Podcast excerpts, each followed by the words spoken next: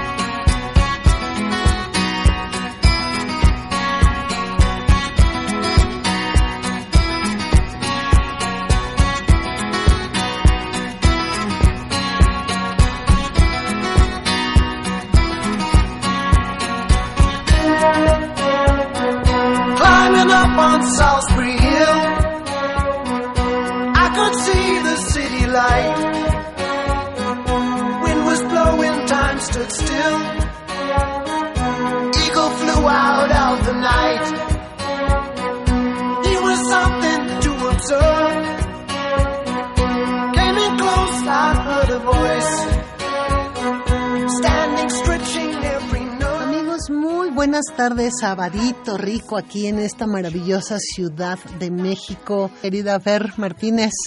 Itzel Hernández Fernández, muy buenas tardes, muy buenas tardes a todos nuestros radioescuchas. Muchas gracias por estar nuevamente aquí con nosotros en Confesiones y Confusiones.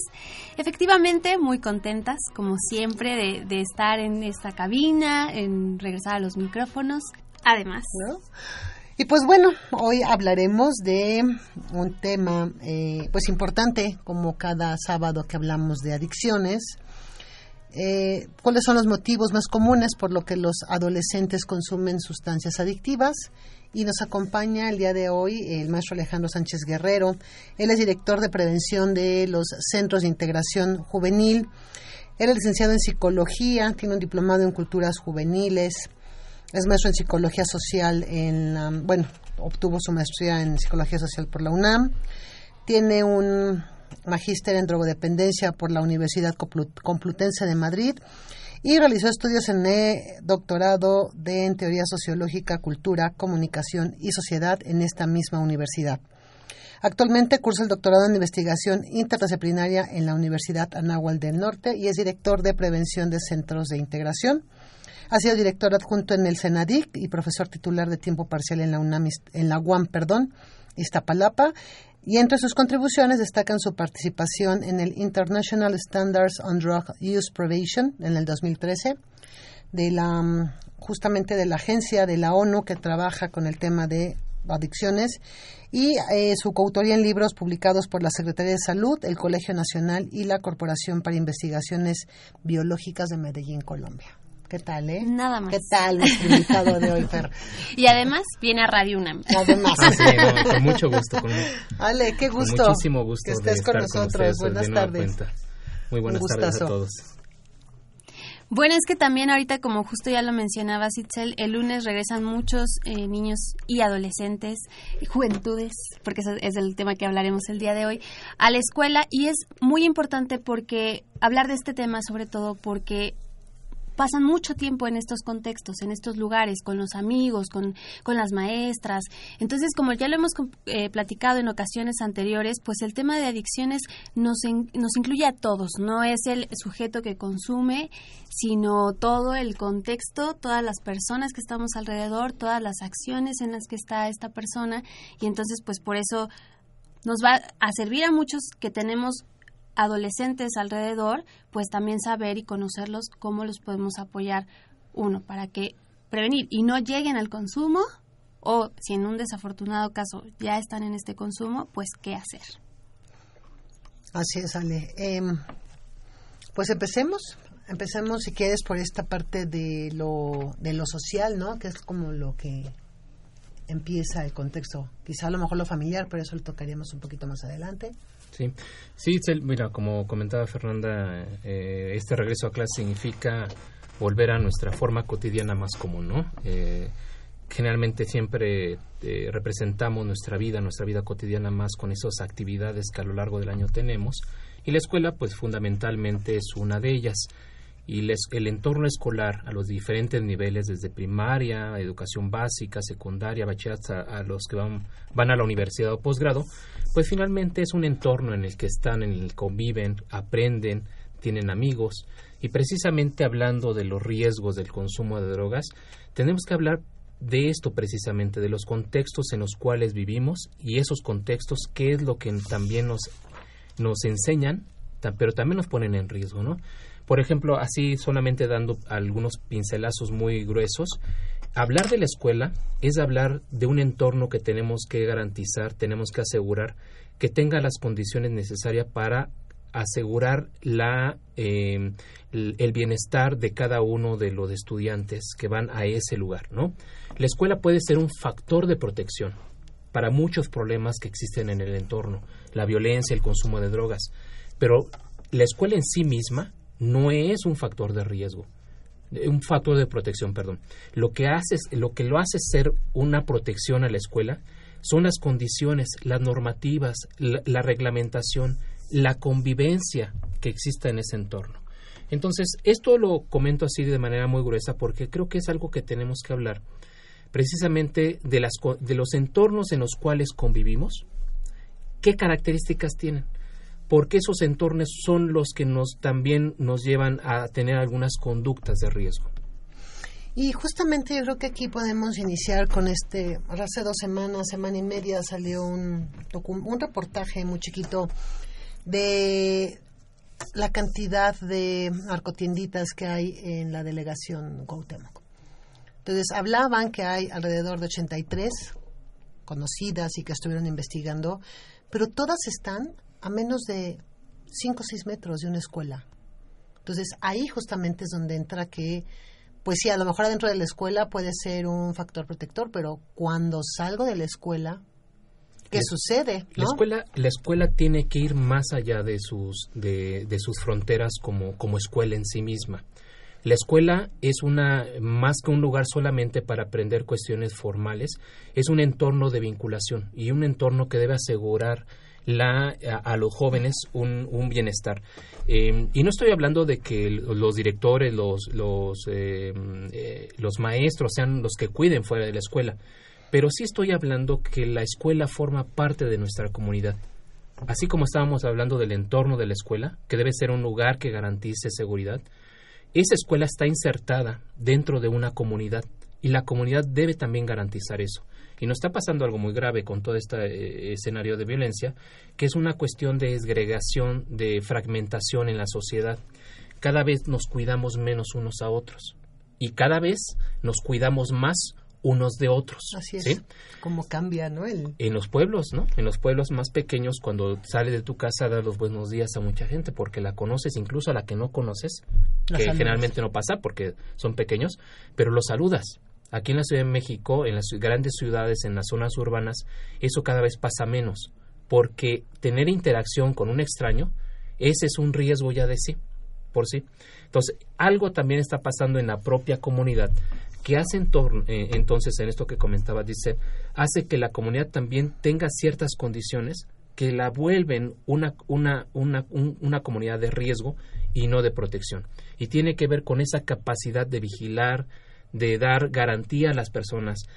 Si las tienditas, que son varias, que están en los entornos de las escuelas, que las escuelas, particularmente preparatorias, universidades, los jóvenes saben en qué casas existen lugares clandestinos para beber, que son una casa, tocas, entras y adentro hay un- toda una fiesta, ¿no? Eso lo saben los jóvenes, dónde están y ellos saben llegar a esos lugares. Pero, ¿por qué pasa todo esto? Pasa por una cuestión de corrupción. La corrupción, que es una cuestión que rebasa el tema de adicciones y que rebasa muchos temas, exacto. hace unos días, el jueves, si no, el viernes, el, este último viernes, salió en un periódico una nota en relación a lo que nos cuesta como país la corrupción. Nos cuesta 10% del Producto Interno Bruto, que es muchísimo, ¿no? Tenemos una cultura que tolera mucho la, la, la corrupción. Entonces, eso también tenemos que analizarlo cuando estamos hablando de un tema tan concreto. ¿Por qué los jóvenes se acercan al consumo de drogas? Habrá que entender lo que estamos hablando ya ahorita, que son los factores de, de riesgo que están presentes. Estamos hablando que hay riesgos sociales. Ahorita vamos con los familiares y vamos a hablar de factores de riesgo individuales propios de, de- de los jóvenes. Pero habrá que entender cada uno de estos riesgos en su entorno, en lo que está pasando. Hay que hacer una lectura crítica, reflexiva, más allá de los sujetos que consumen sustancia de sus familias.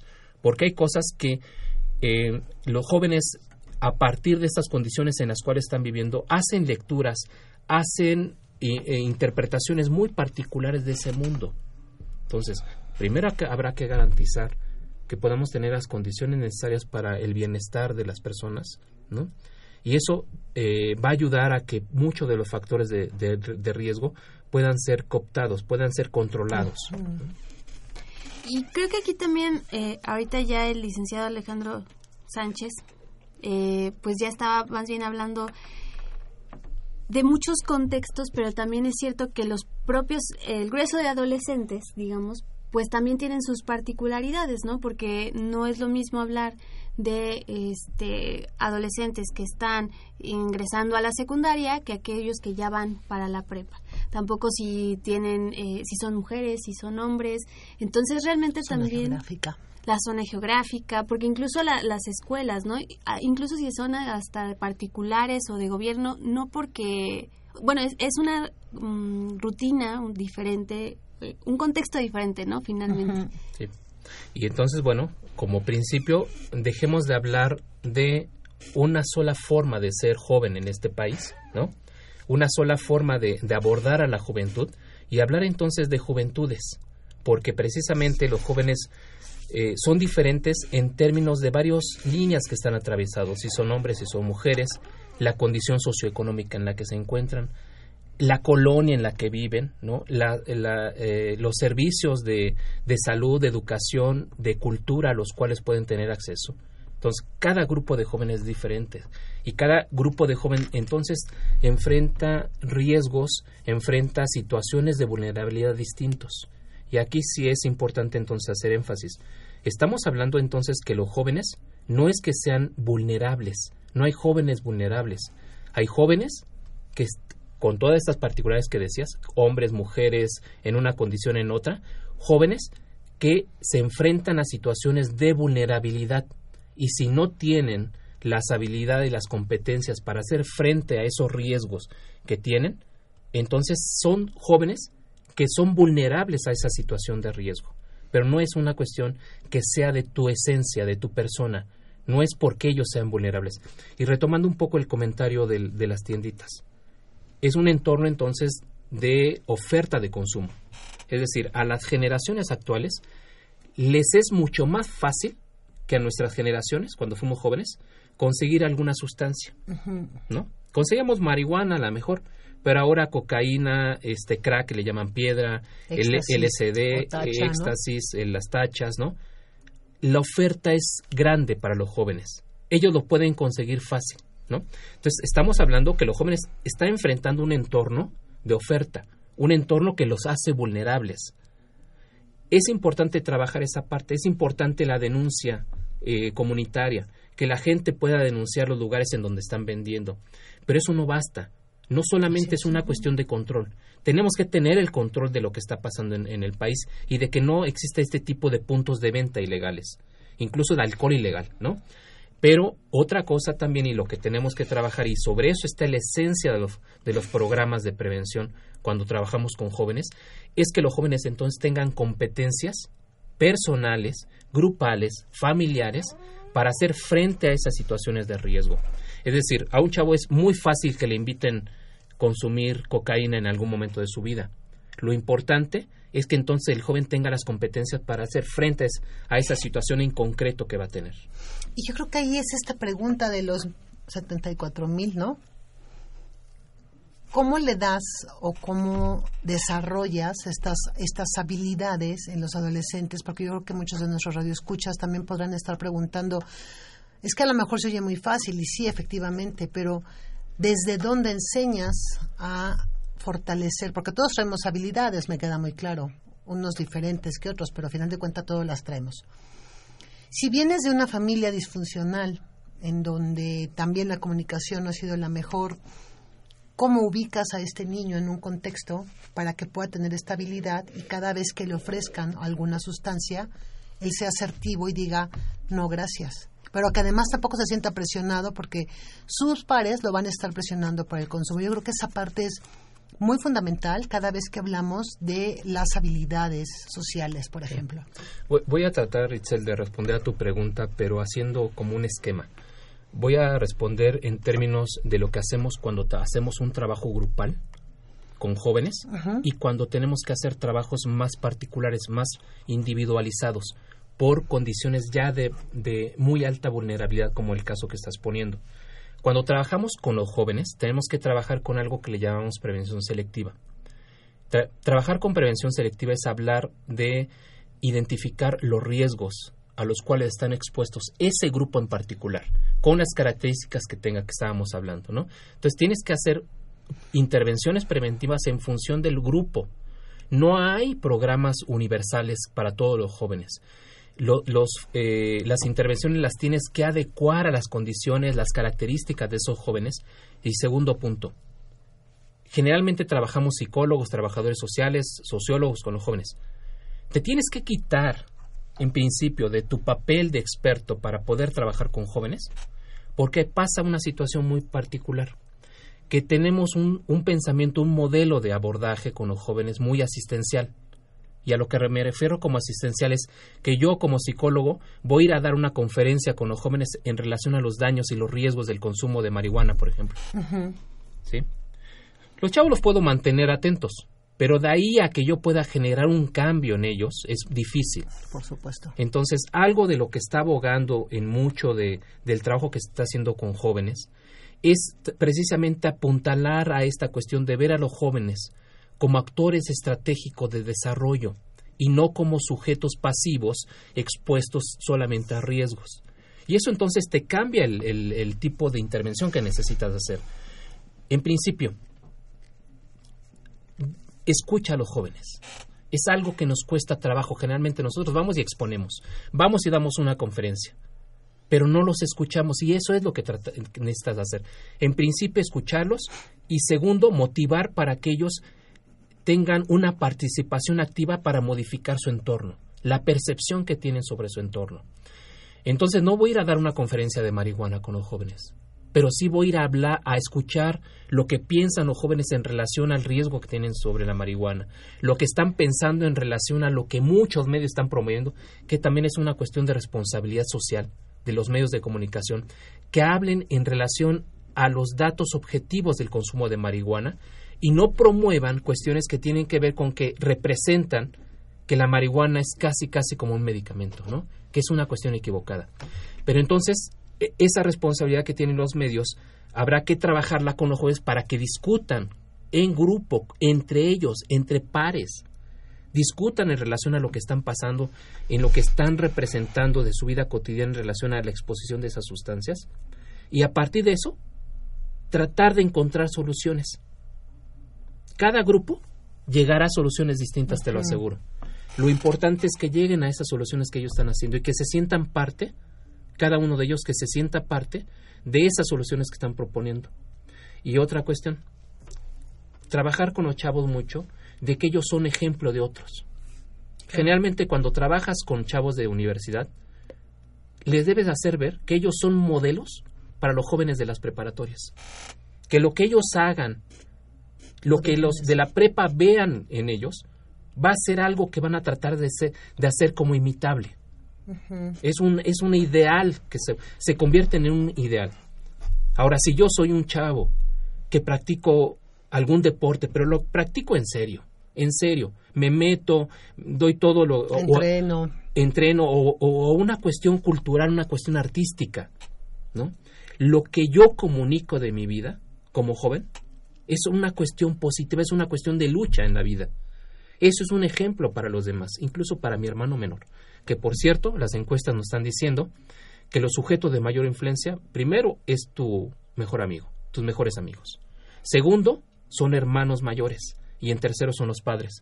Es decir, si los, si los eh, tus amigos consumen drogas, Claro. Es muy fácil que en algún momento tú también lo hagas. Si tu hermano mayor consume drogas, es también estás en mayor riesgo de en algún momento consumir y también de los padres, en ese eh, ritmo entonces. Eso es en cuestión de trabajar con todos los jóvenes sobre esta condición de riesgo y encontrar con ellos soluciones. Pero otra, lo que tú comentabas, en relación cuando encontramos a un joven, a un niño que tiene una situación extrema, que sus padres, que su hermano, ¿no? que tiene una historia por ahí ya de una de un escenario de, que tra- trató de atentar contra su vida, de una cuestión de, de suicidio. Esas historias, esas biografías complicadas, las tienes que trabajar aparte. Las tienes que trabajar a través de algo que nosotros le llamamos prevención indicada, que es trabajar ya a nivel personal. Y ahí lo que tienes que trabajar es resiliencia. resiliencia, capacidad de resiliencia. Es, esto es tener la actitud ante la vida para salir de situaciones problemáticas, muy problemáticas, y no solamente salir, sino que cuando salgas de ellas, salir con una actitud de aprendizaje. Y eso te refuerza. Es decir, te conviertes más fuerte una vez que sales de los problemas que enfrentaste. Pero es una actitud. La resiliencia no es algo que la gente pueda decir, ya soy resiliente porque salí de este problema. No, So- tengo una actitud de resiliencia porque la actitud es en cada momento de mi vida. Cada momento de tu vida debes, debes tener una actitud de eso que te haga sa- salir adelante.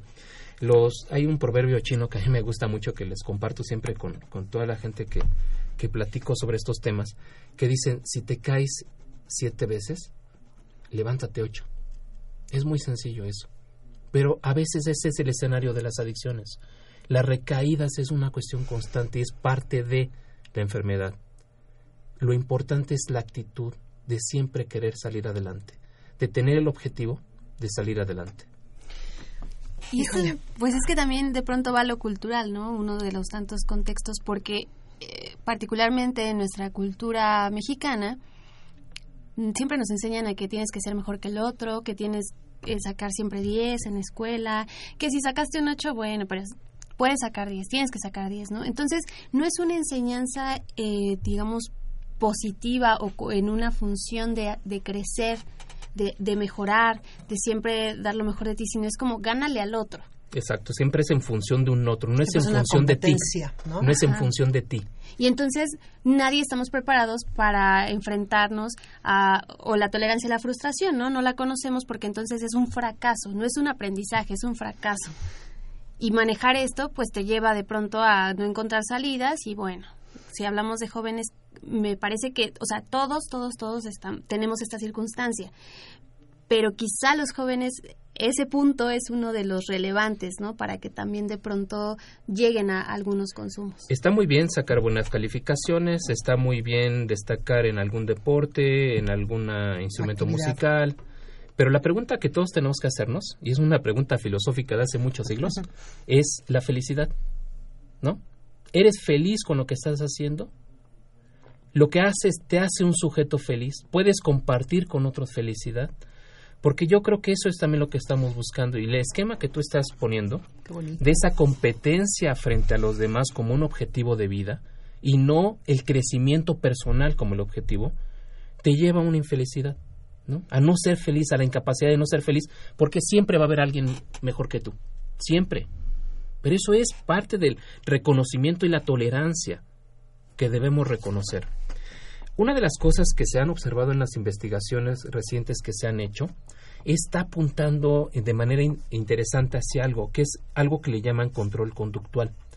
Parece ser que con, en este escenario de competencia, de vulnerabilidad de los chavos, algo que vas perdiendo es la capacidad para tener control sobre tu conducta. ¿Por qué? Porque no puedes, no puedes, eh, eh, lo que tú decías de la baja tolerancia a la frustración, no toleras que algo te salga mal, ¿no?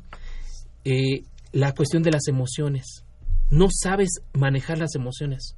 No tiene nada de malo saberse eh, enojarse.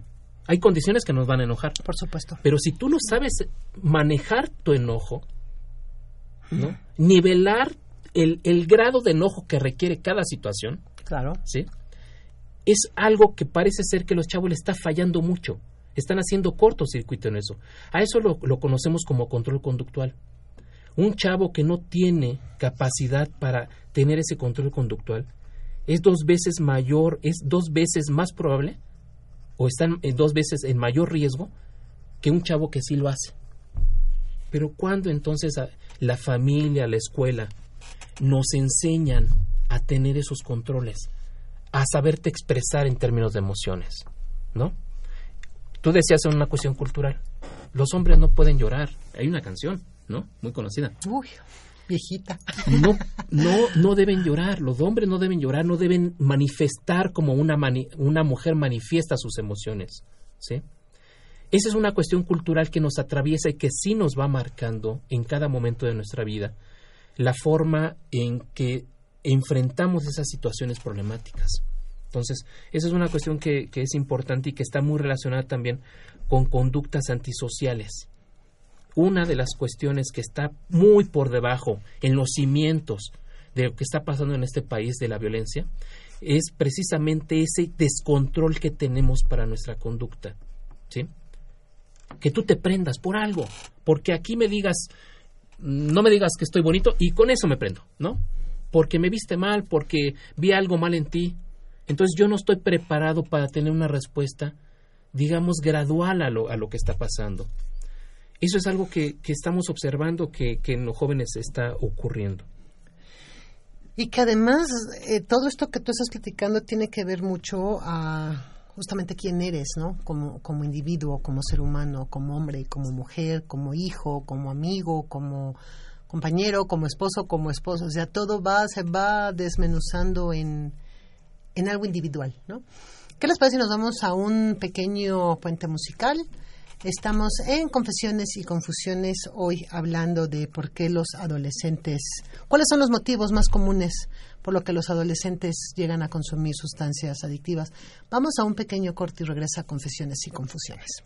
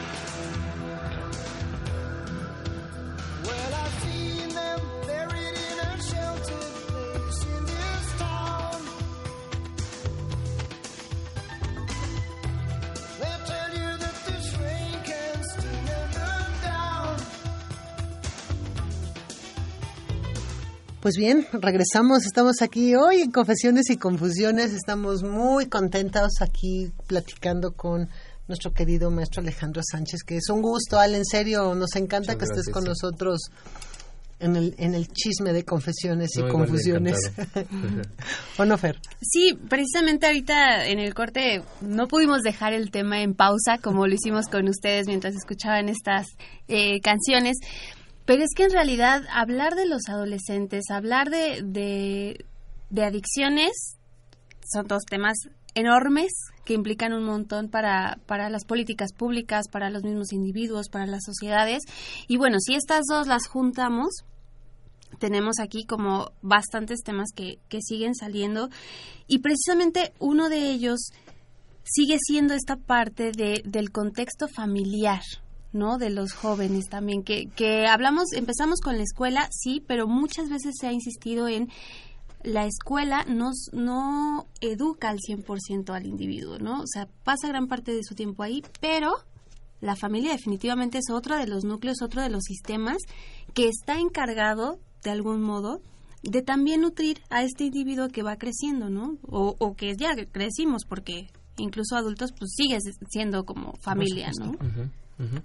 Sí, indudablemente la familia como institución, la vemos como si estamos hablando de familia en el lugar en donde tú creces, ¿no? Una familia puede estar constituida de muchas formas, pero eh, cada uno de nosotros reconoce su familia y cada familia que reconozcamos va a ser diferente.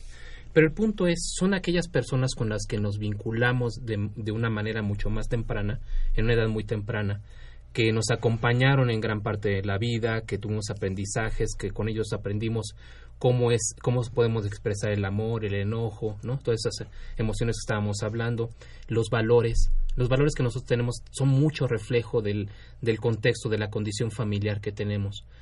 La familia es un factor de protección siempre, pero también igual que decíamos como en la escuela, ¿no? Depende, depende porque hay familias muy desestructuradas, muy disfuncionales, familias en donde encuentras situaciones muy problemáticas que a veces dices, bueno, es una persona podría estar mejor fuera de esa de esa familia que dentro de esa familia.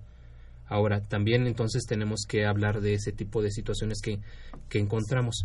Cuando nosotros eh, entrevistamos a nuestros pacientes, estamos trabajando con los pacientes que llegan al Centro de Integración Juvenil, pues gran parte de esos pacientes tienen en su biografía de vida la historia ya ant- antecedente, o sea, siempre encuentras una, un- una persona muy cercana que fue también, que tuvo un problema de abuso, de dependencia con algún tipo de droga.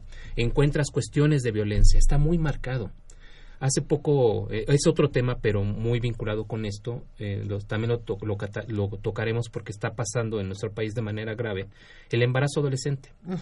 Estaba viendo una, un libro que publicó el Instituto de la Juventud de una amiga que se llama Elizabeth García, que es su tesis de doctorado. Ella hizo una, eh, una serie de entrevistas cualitativas a 16 mujeres adolescentes. Y en un cuadro, ella sintetiza en un- la parte de la biografía. Y, en el- y a mí me llamó la atención, porque, bueno, estoy en este tema, me llamó la atención el análisis que hace de las, los antecedentes, ya sea de su pareja o de su padre, su padrastro o su madrastra, eh, o un hermano eh, mayor menor, en relación a consumo de drogas. En todos, en todos. Es decir, es muy difícil que una persona en condición de alta vulnerabilidad no tenga en su historia una persona muy cercana que haya tenido ese- problema. Entonces, la droga no es algo que sea, no es algo que, que copies, Que no es algo que porque tú ves, tú también lo haces, pero el ambiente, ese aprendizaje de, de la normatividad, de que entonces sí se puede. Si él abusa de, de la cocaína, pues entonces la cocaína no puede ser como parte tan diferente de mi vida, ¿no? Una familia que tiene una, una normatividad muy clara en relación al alcohol, ¿sí? Lo que va a producir es que los adolescentes de esa familia tarden más en poder tener su primer evento de abuso de alcohol. Eh, cuando haces un registro de los jóvenes en relación al abuso de alcohol, te encuentras que la gran mayoría ya tiene un evento de, de consumo de alcohol en la preparatoria, ¿no? Ya es un porcentaje muy importante. La diferencia está en la edad en la que tuvo su primer consumo de alcohol o la edad en que tuvo el primer abuso de alcohol. Y te voy a asegurar que las personas que tuvieron más el consumo de alcohol más temprano van a tener condiciones en las que la familia a lo mejor no tenía una normatividad tan clara. Es decir, tú nunca hablaste con los hijos muy de manera clara en relación de lo que tú piensas del alcohol y del abuso del alcohol, ¿no? Y que tú no vas a tolerar eso. Y que también tú tienes una conducta en la cual tus hijos no te ven que abuses del alcohol. Pues consumir alcohol es parte de nuestra cultura, ¿no? Cuando comes, cuando estás en un festejo, pero es muy diferente eso, abusar del alcohol. A emborracharte en otras palabras, ¿no? Cuando los hijos adolescentes ven eso, entonces dicen, bueno, eso, eso se permite, eso, eso se puede hacer. Pero los padres generalmente tienden a pensar, particularmente los hijos de los padres de adolescentes, que ellos ya no tienen tanto control sobre la vida de los adolescentes. Pero hay una cuestión simbólica en todo esto. Cuando un joven por primera vez le van, le ofrecen marihuana a sus compañeros, te aseguro que una de las primeras cosas que él piensa cuando tiene que decidir, el momento que tiene que decidir si agarrar el cigarro o no agarrarlo, es qué pensarían mis padres en relación a esto. Si tus padres, tú tienes muy claro que eso no lo toleran, que eso no lo, no, ni, por ningún momento lo consienten, esa es una de las, de las condiciones que a lo mejor te van a proteger a- para no abusar de drogas. Pero si cuando los, tus amigos te pasan el cigarro y tú dices, ¿qué pensarían mis, pues, mis padres fuman, mis padres nunca me han dicho nada, este, no les importa, ¿no? No, no parece ser que no ese tipo de cosas entonces hace más fácil que una persona pueda consumir. Tiene que ver mucho de eso. Con los padres trabajamos precisamente el tema de la importancia que tienen los primeros años de vida, pero también la importancia que tiene los valores que vas inventando en las personas, porque eso es lo que te hace tener mayor seguridad frente a las situaciones cuando ya no están ellos para protegerte. No siempre voy a estar yo para protegerte como tu padre, pero lo que te va a proteger es lo que yo te puedo enseñar en esta casa. Esos son los valores. Y es que sí, a final de cuentas, aparte de los valores, también tiene que ver mucho con lo que tú sientas ante esa situación. Y viene un poco también esta parte de la famosa empatía, ¿no? Si yo adolescente empiezo con el consumo, pero de repente digo, es que ¿qué sentirían mis papás si me vieran ante esta situación? Pues también esa situación los va a ayudar mucho. Yo me acuerdo mucho que a los mis 26 años perdí a un amigo muy querido por desafortunadamente excesos de- en, consumos.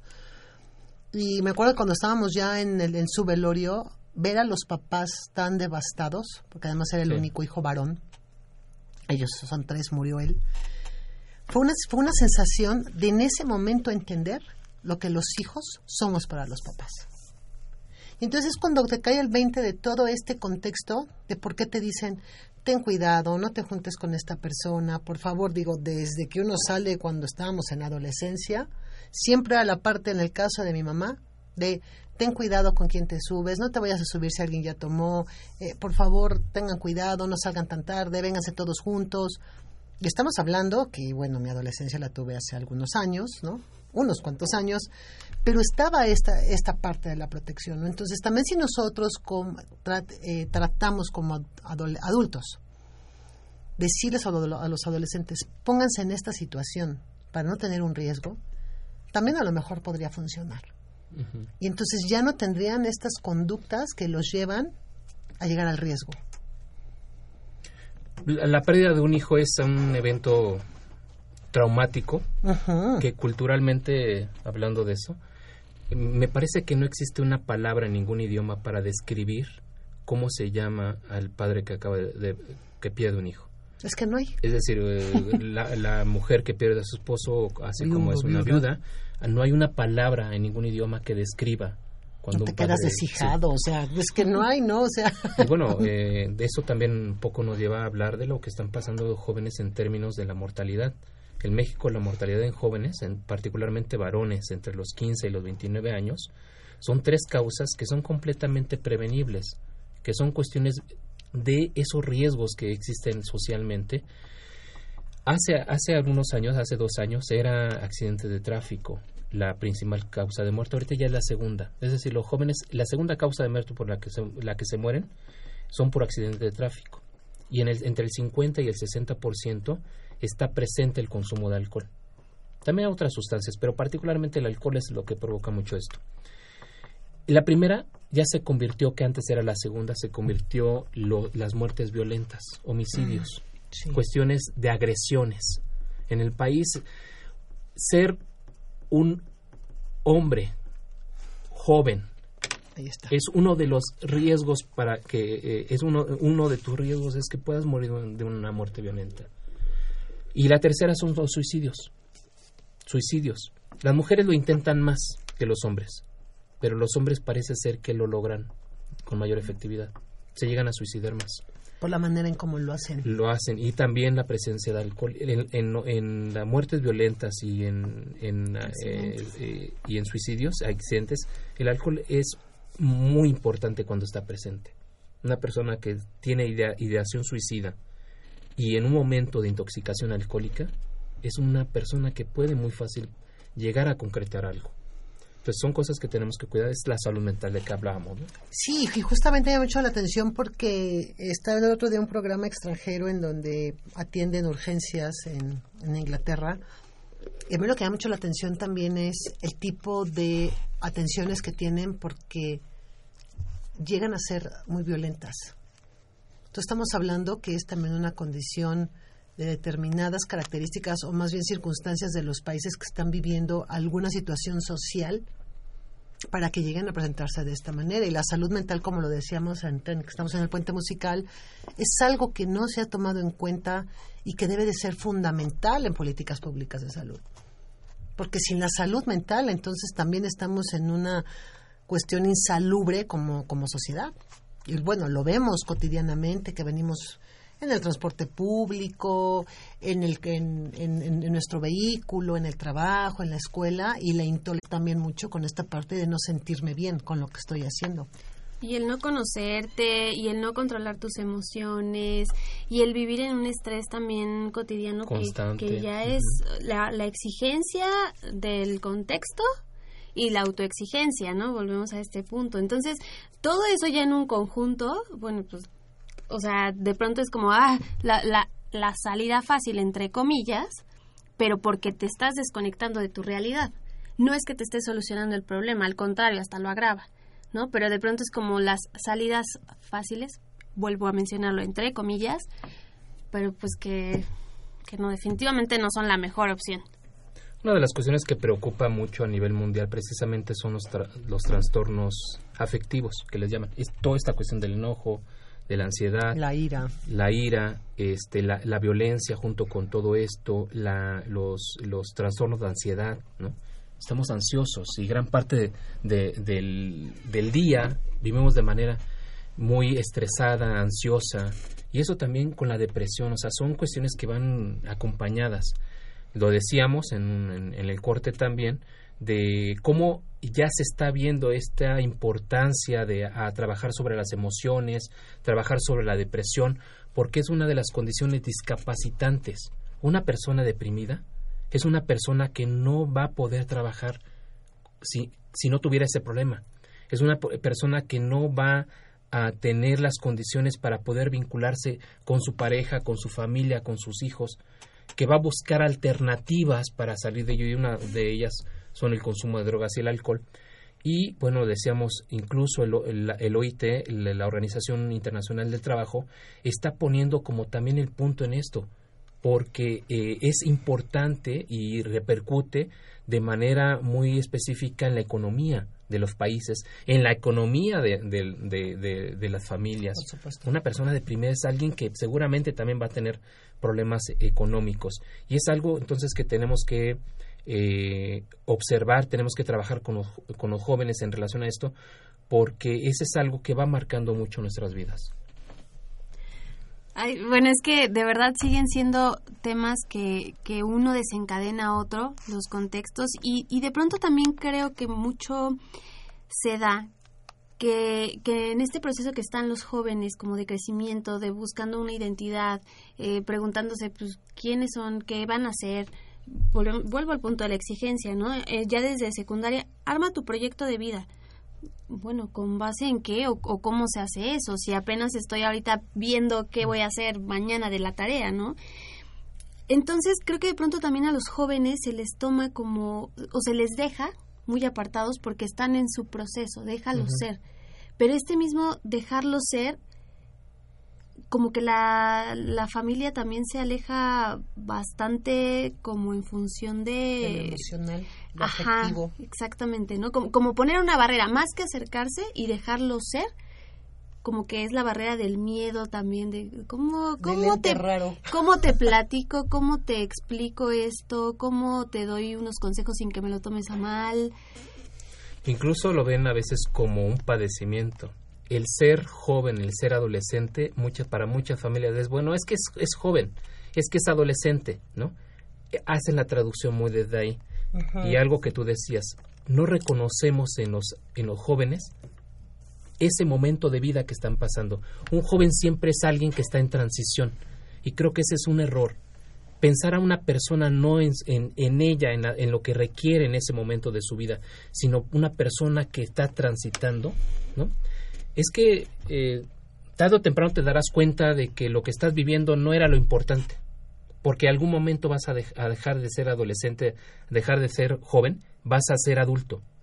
Pero, ¿y entonces en ese momento qué? Lo que el joven tiene y conoce es lo que está viviendo en ese momento. De hecho, también es una cuestión intergeneracional. Las actuales generaciones cada vez ven menos eh, proyección sobre una vida futura. Es decir, eh, la cuestión del, de- del mañana es algo muy lejano. Y lo que estamos viviendo en este momento es lo más importante. Entonces también es- hay que ver mm, de manera importante esta cuestión de, de ver a los jóvenes en ese momento de vida que están viviendo, saber, conocer y reconocer la importancia que dan en cada una de las cosas que hacen en este momento de vida. Si partes de ahí, puedes hacer mucho trabajando con los jóvenes, no viéndolos como alguien que va a dejar de ser joven, ¿no? como si fuera un padecimiento. Te vas a aliviar, ¿no? Casi, casi. Si estás Vas- enfermo. Sí, Estás enfermo en adolescencia. exactamente. Se te va a pasar a afortunadamente, ¿no? Pero es que además yo creo que ahí está el problema, como bien lo dice Fer. Radica la situación real en esa situación. Ahí está entró la aborrecencia, porque es aborrecencia, ¿no? Y son muchas palabras que se utilizan a, proces- a, e- a este psica, a este momento de vida. Déjalo, no le hables, este, ya ves que sus decisiones no las toma porque las toma con la, con la hormona, y entonces anda hormonal, y entonces te contesta hormonal. Y si realmente nos pusiéramos a pensar todo ese daño que se hace con este tipo de aseveraciones a un adolescente, a lo mejor las cosas cambiarían completamente. Porque es que necesitas. Sí, estás en un momento, como todos lo pasamos, porque esa es la otra. Sí. Se olvidan los adultos que pasaron también por esa etapa. Entonces dejaron de ser adolescentes para convertirse en adultos exigentes que no son capaces de permitir un error por parte del hijo porque ellos ya se sienten, como ellos son adultos, entonces nunca se equivocan. Olvidando que ellos también se equivocaron y que fueron adolescentes y que se fueron a una fiesta. Como me dice un, un compañero ahí en el trabajo, dice, con mi hija estoy pagando todo lo que yo hice cuando era joven, ¿no? Todas las cosas que yo hice y que mis papás los tenían en un vilo, dice, ahora ella lo está haciendo. Dije, pero como tú ya lo viviste, entonces tienes la capacidad para decirle, por favor, necesito que te cuides, que tengas estas precauciones. Si te vas a subir a la moto, entonces, por favor, te vas a poner tu casco, te vas a poner tu equipo, porque es la única manera en que tú puedes protegerlo. No le vas a decir no te subas a la moto, pero sí le vas a decir, ponte el equipo y fíjense en las cosas que van a hacer, porque desafortunadamente en una ciudad como la nuestra, los accidentes en motocicleta también están a la orden del día. Hay una palabra que, que, me- que se maneja en esto que es gestionar el riesgo. Los riesgos no los desaparecemos, los riesgos los gestionamos. Es decir, te voy, a Gestión pon- de te- riesgo, te ¿no? voy a poner un ejemplo. Cuando el, el hecho de manejar un automóvil, ese es un riesgo. Claro, El riesgo de un accidente es siempre, está acompañado con el manejar un, auto. Pero tú lo que haces es disminuir la velocidad, no ir tan rápido, respetar los señalamientos de tránsito, ponerte el cinturón de seguridad. Todo eso es gestionar riesgos. Entonces, si nosotros dijéramos, es que hay muchos riesgos en la vida y no, no, no podríamos hacer nada. Muchas de las cosas que hacemos implican riesgos. Lo que tenemos que hacer entonces es lo que tú decías, cuidarnos, en otras palabras, disminuir la, la, la probabilidad de que ese riesgo se presente. Entonces, eso es importante que lo podamos trabajar con los jóvenes. Ahora eh, dicen, bueno, es que los jóvenes son muy impulsivos. Sí, hay muchas cuestiones que lo hacen ser impulsivos. Desde una cuestión biológica, que ya, ya comentábamos también, los jóvenes, lo último de- del cerebro que tarda en madurar y que es alrededor de los 24 años, es la parte prefrontal, que está relacionada con todo el control de impulsos. Entonces, los jóvenes son impulsivos, sí, pero porque también hay una base biológica. Pero también son impulsivos porque su contexto tienen esta, esta, están eh, cargados de ansiedad. No manejan bien las emociones, ¿no? Te tienes que estar cuidando del otro, como lo decíamos anteriormente. Todas esas condiciones hacen que seas impulsivo, que tomen las decisiones lo más rápido posible. Entonces, siempre te ponen en riesgo. Pero entonces, a ver, hay que calmarnos un poco y empezar entonces a ver qué es lo que tenemos que hacer y trabajar con los jóvenes en relación para que ellos vayan encontrando esas respuestas que requieren. Y este, este ejemplo es así, dice Fer, ya nos vamos. Sí, hablando de, de De cómo tiempo, prevenir, de cómo- pues yo creo que... Vamos, este, adelante. No, bueno, es que sí, perdón, escucha siempre me gana el tiempo, pero de verdad es que yo quisiera que este programa pudiera durar una hora más. Porque si también ahorita hablando en, el en la cuestión preventiva, desde luego es vital, es fundamental. Ya lo hemos estado platicando con el maestro Alejandro Sánchez Guerrero de Centros de Integración Juvenil. Y bueno, esta es su área, es director de prevención en, los centros. Y pues sí nos gustaría también que nos fuera hablando como de esta parte de las estrategias que, que desde la casa como familia podemos ir implementando, porque también creo que de pronto es mucho verlo lejano, como, ah, sí, hay estos centros de integración, ellos pues les pueden hablar y todo, pero, pero en algo más práctico, más concreto, más cercano, ¿qué nos toca hacer? ¿Qué podemos hacer? Mira, ahorita voy a hablar del programa, cómo está armado en Centro de Integración Juvenil, el programa preventivo. En términos eh, globales, el objetivo que tiene este programa es a- eh, generar ambientes preventivos, ambientes que favorezcan el crecimiento de las personas, que les permitan a los jóvenes adquirir eh, competencias para afrontar precisamente esos riesgos, tener condiciones saludables de vida. Ahora, esto es a diferentes niveles. Por una parte, tenemos que siempre reforzar factores protectores. Tenemos que identificar cuáles son esos factores protectores en la escuela, con nuestros amigos, en los pares, en la familia, y, reforzar y establecer estilos de vida saludables. Ese es un primer nivel que no puede faltar, pero es el básico, ¿no? Otro es entonces sí fortalecer y trabajar con los jóvenes en relación a, a que ellos tengan competencias, lo decíamos, para afrontar los riesgos que van a presentar y que son comunes en la adolescencia. ¿no? Y otro también es tam- eh, reconocer que hay algunas sustancias como el alcohol, que ellos van a tener eh, alcance a, a esto y que bueno, eh, a eso también tenemos que trabajar en relación a que es diferente hablar de un consumo experimental de, de alcohol a un consumo social de alcohol, a un abuso y dependencia. Entonces no es la sustancia en sí la que nos debe preocupar, sino la capacidad que puede tener una persona para poder tener acercamiento a esa sustancia y tener un control sobre esa sustancia. Decíamos, si existe todo esta, este ah, contexto de ansiedad, de intolerancia, de, de- de depresión, eh, tienen muy pocas probabilidades de tener un buen manejo de, de la sustancia. Entonces, eso es un riesgo. Y otra, también lo comentamos, es promover, promover precisamente la participación de la comunidad, la participación de las personas en su entorno. Los jóvenes deben ser sujetos participativos y transformadores, no deben ser sujetos pasivos, que es, un es una persona a la que le tienes que decir siempre lo mal que le va a ir, los riesgos, los, las consecuencias que va a tener si hace esto, si hace lo otro. Trabajemos con él entonces, a partir de que él establezca estrategias precisamente hacia eso, ¿no? Pero de- de- debe partir de un punto de vista eh, crítico en relación a, su, a esto. Y bueno, decíamos eh, el, el bajo control conductual, el autocontrol, la importancia que deben tener, tú lo decías, mucho a la familia. La familia es un, es un entorno muy importante de, de buscar esto. Ver qué percepción de riesgo tienen los jóvenes en relación al alcohol, a las drogas. Una persona que tiene una percepción de riesgo baja es una persona que seguramente se va a vincular con ello. Percepción de riesgo es las ideas, atribuciones, representaciones que tú tengas en relación a lo que tú crees que el daño, el daño que te va a provocar una droga. Hay personas que creen que la marihuana no, no va a hacer ningún daño y eso es lo que los hace acercarse de manera muy temprana a las drogas, ¿no? a la marihuana en este caso. Capacidad para rechazo. Los chavos deben tener una capacidad para rechazar condiciones que les desfavorecen y es en particular el consumo de droga. La adherencia escolar que va mu- muy, acompañada de, la familia.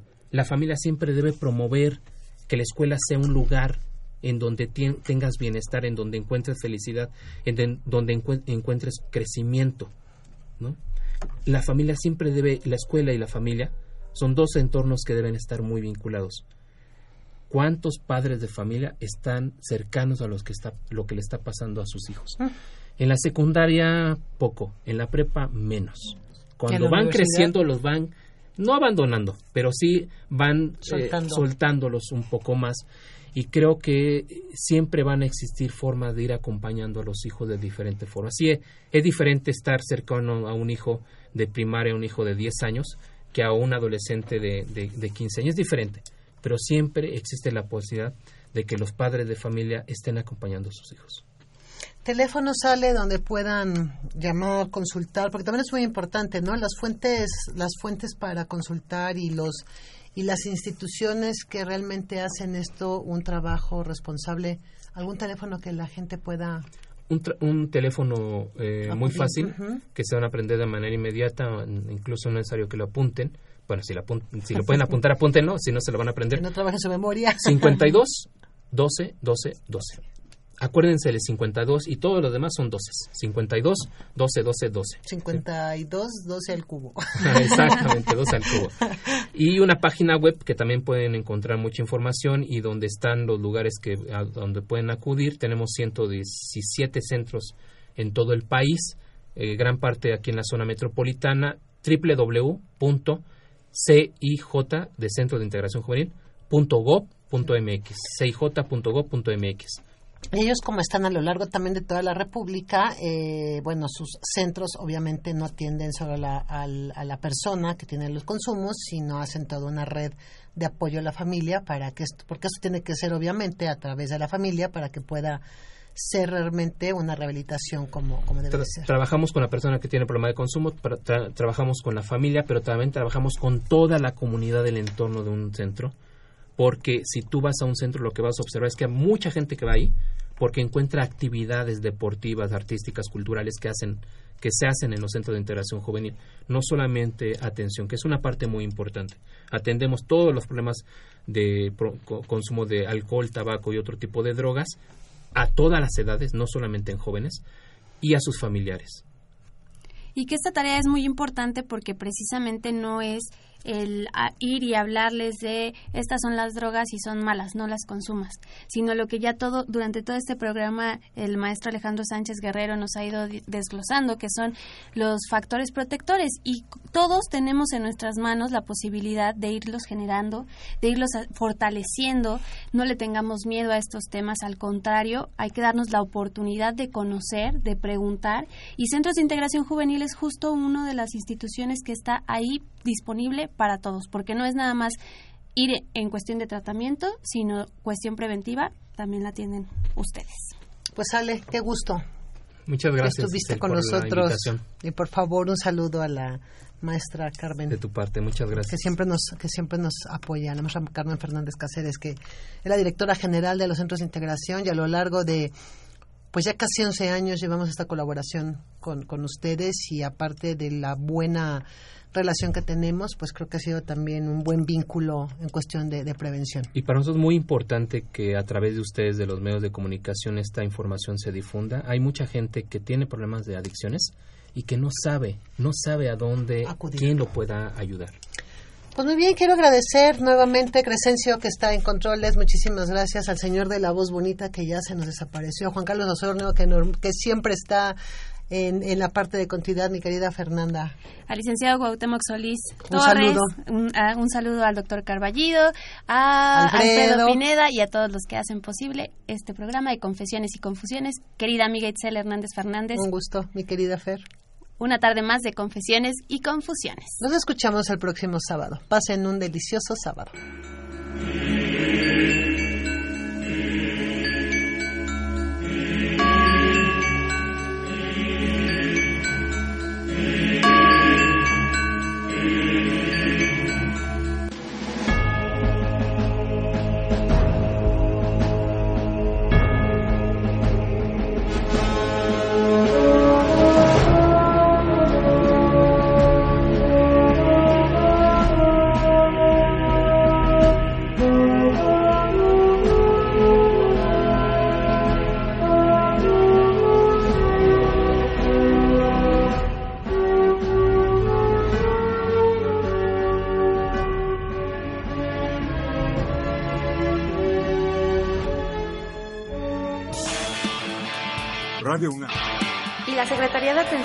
Comunidad universitaria a través de la Dirección General de Atención a la Salud. Presentaron Confesiones y confusiones. Un espacio de salud para los jóvenes.